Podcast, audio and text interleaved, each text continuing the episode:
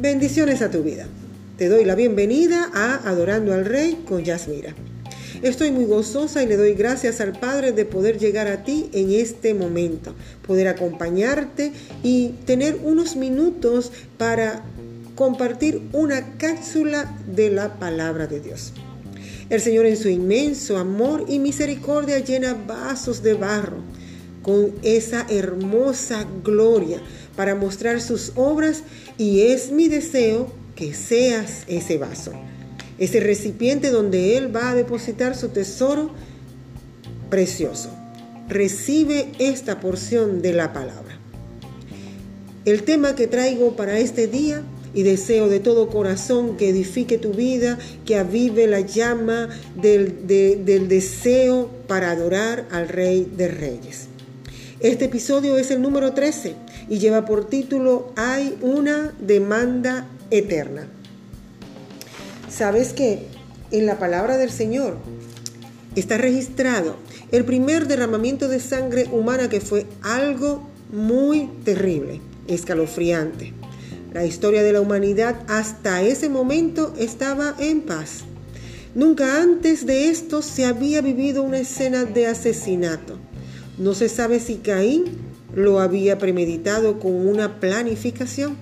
Él no sabía lo que era la muerte. Nunca había muerto nadie. La vista de un cuerpo humano sangrante debe haber sido una terrible novedad para él.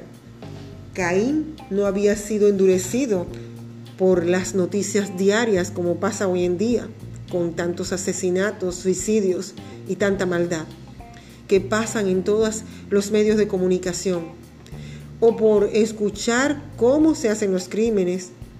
El asesinato era algo nuevo, era un terror para la humanidad.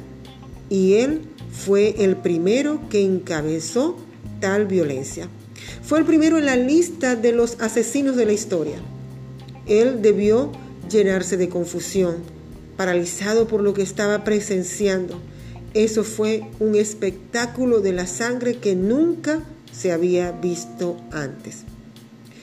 ¿Acaso los cielos lanzarían fuego maligno sobre él?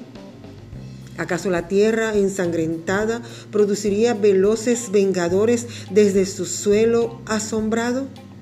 Oh, cuántas preguntas deben haber surgido en la mente del asesino. Pero he aquí, la tibia sangre de vida fluye en un arroyo carmesí sobre la tierra. Y un consuelo espantoso se abre paso en la mente de este perverso culpable. Cuando él observa que la tierra absorbe la sangre, no se queda acumulada en un charco, sino que la tierra abre su boca para recibir y ocultar la sangre de su hermano. Mientras tanto, el asesino siente alivio, siente gozo momentáneo. Tal vez Caín creyó que todo quedaría allí, que ese terrible, ese momento y ese terrible asunto allí terminaba. Nadie era testigo, no existían detectives, ni maquinaria de ciencia que los fueran a culpar. No había ley ni jueces, por lo cual Caín seguro estaba muy tranquilo. Por otra parte, sus padres estaban muy dolidos por su pérdida. Por lo tanto, Caín creyó que este asunto, este acto quedaba en un silencio sin palabras y que ahora el olvido cubriría el crimen, de tal forma que seguiría su camino como si no hubiera hecho nada.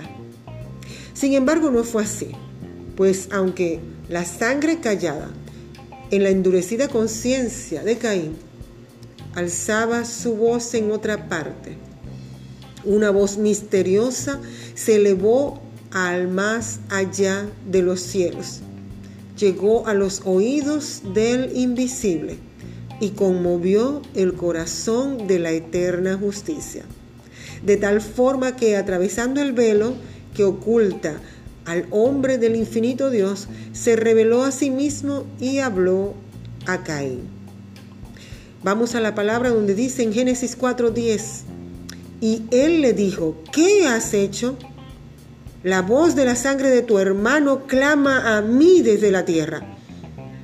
Allí entendió Caín que la sangre no podía ser derramada vanamente, que el asesinato sería vengado, pues la sangre de Abel clamaba a Dios desde la tierra, prevalecía ante él, de tal forma que Dios interpondría y mantendría una solemne investigación al respecto.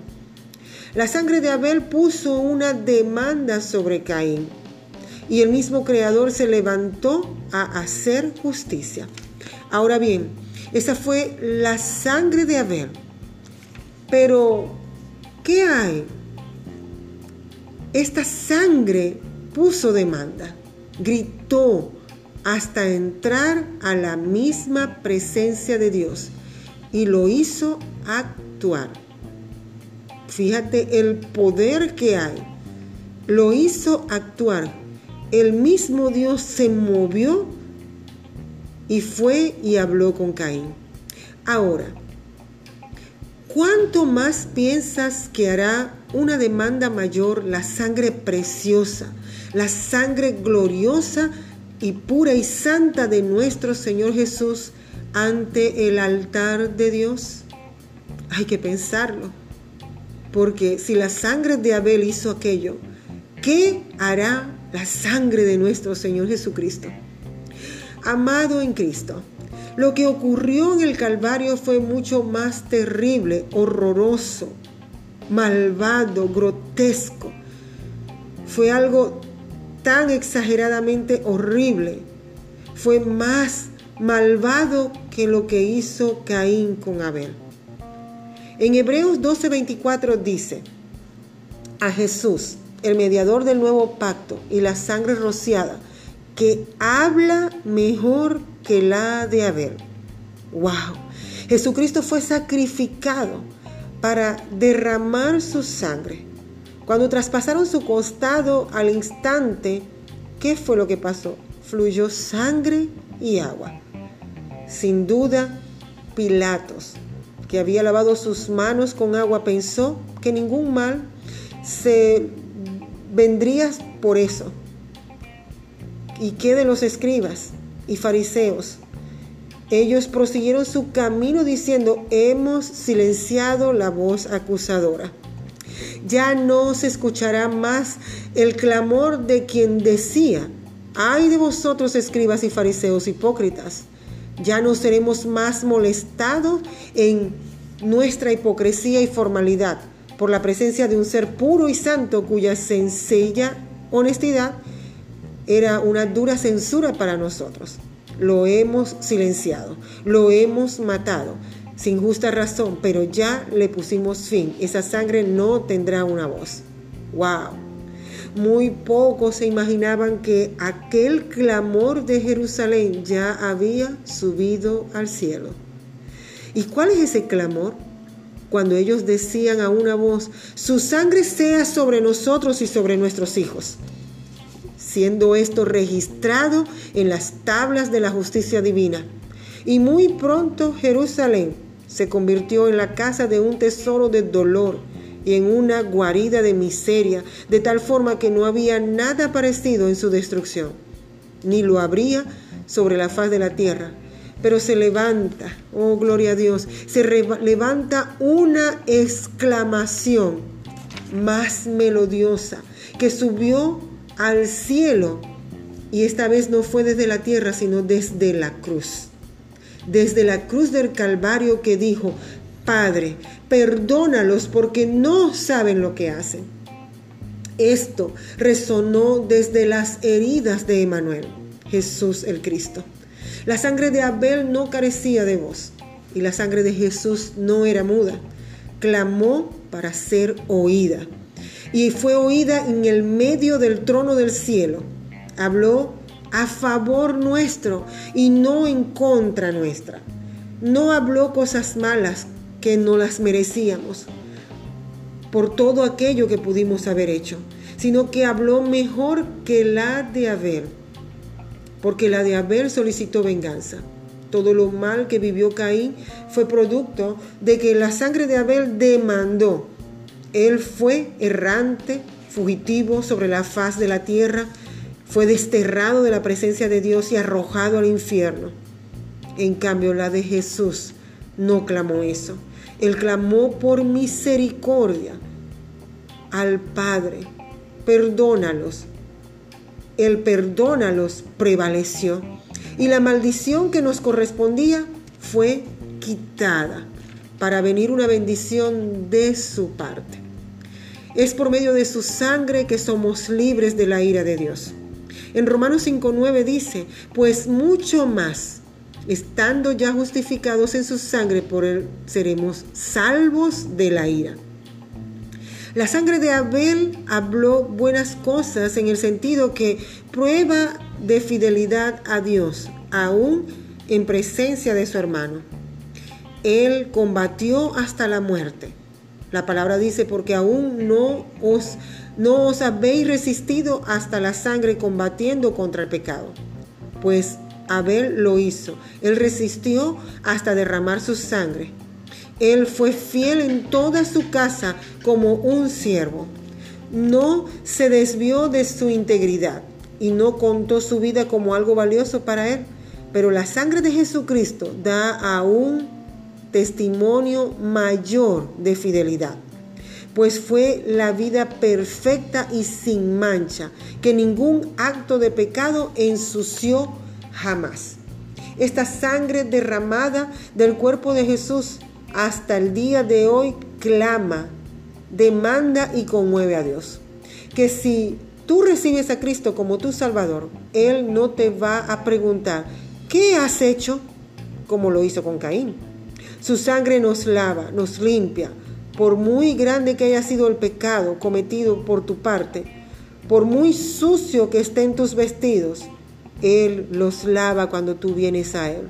Cuando te arrepientes de tus pecados y le pides perdón, Él los lava, Él te limpia y Él te sana. En Apocalipsis 1.5 dice, y de Jesucristo el testigo fiel, el primogénito de los muertos y el soberano de la tierra, al que nos amó y nos lavó de nuestros pecados con su sangre. Si ya has sido limpio con la sangre del Señor, esa sangre clama por justicia divina demanda en la eternidad su justicia mucho antes de que tú clames. Es tan grande su misericordia que la sangre sobre ti clama antes que tú. La misericordia, el perdón y todas las bendiciones no son a causa de lágrimas y lamentos o porque tú pelees tu bendición o porque tú clames o porque tú no. Viene esa causa de la sangre pura del Hijo de Dios, derramada en la cruz del Calvario. Nuestras victorias son también por medio de la sangre de Cristo.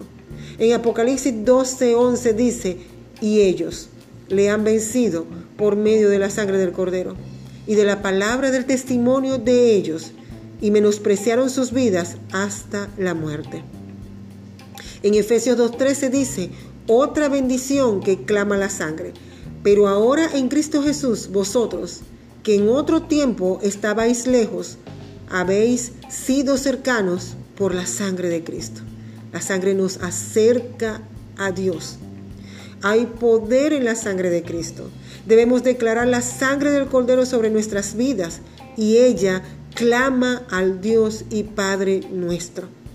En Romanos 3:25 dice, a quien Dios puso como propiciación por medio de la fe en su sangre para manifestar su justicia a causa de haber pasado por alto en su paciencia los pecados pasados. Es en su sangre. Hay un clamor delante del Padre. Es un clamor de amor, de misericordia, de perdón por todo aquel que quiera venir y recibirlo para que Él sea su Señor y Salvador. Esta es una demanda eterna de justicia y verdad que aún hoy está vigente para ti. La preciosa sangre habla constantemente. No es en pasado, es en presente continuo. Dice el texto que habla. La sangre de Jesús intercede por ti y por mí.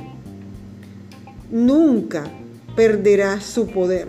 hasta que toda la iglesia sea rescatada por Dios, hasta que toda rodilla se doble y toda lengua confiese que Jesucristo es el Señor.